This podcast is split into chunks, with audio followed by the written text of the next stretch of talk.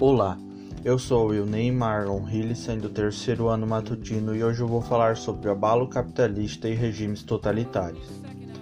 O ano de 1929 marcou o início de uma grande crise do capitalismo e a ascensão dos regimes totalitários, como o nazismo e o fascismo. Após a Primeira Guerra Mundial, os Estados Unidos eram considerados como a maior potência do mundo Entretanto, a partir de 1923, a nação começou a enfrentar alguns problemas. Em 1929, os Estados Unidos viviam um cenário de aparente crescimento econômico e prosperidade.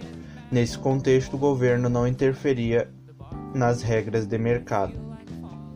O desenvolvimento industrial foi muito rápido e acabou beneficiado pela intensa mecanização do trabalho, o que acabou alavancando os números do desemprego. Os Estados Unidos continuavam a exportar muitos produtos industrializados para a Europa. Foi então que o inesperado aconteceu. As ações da Bolsa de Nova York começaram a cair intensamente em 1929 e o mundo todo começou a sentir os efeitos dessa queda. A crise de 1929 foi uma das piores da história e levou o governo norte-americano de Franklin Roosevelt a implantar o New Deal, um conjunto de medidas que buscava conciliar os interesses da iniciativa privada com a intervenção do Estado na economia. Essa crise econômica mundial serviu para fortalecer os regimes totalitários, como o fascismo na Itália e o nazismo na Alemanha. O fascismo na Itália.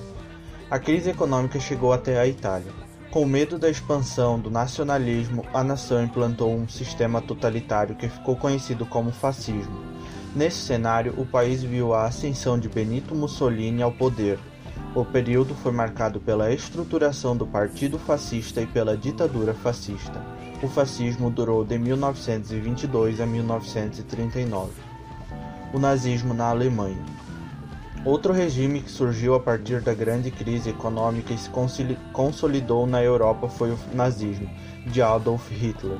A crise econômica e social da Alemanha também causou um medo da expansão socialista e favoreceu o poder do nazismo, uma forma de governo dominada pelo sentimento nacionalista e o patriotismo exagerado. Hitler chegou ao poder em 1933 e logo tratou de reformular as estruturas da sociedade alemã ele acabou com as oposições políticas e promoveu o Holocausto, grande extermínio de judeus e grupos considerados inferiores. Essas duas doutrinas totalitárias também influenciaram outros governos do mundo, como a política de Francisco Franco na Espanha e o governo de Antônio Salazar em Portugal.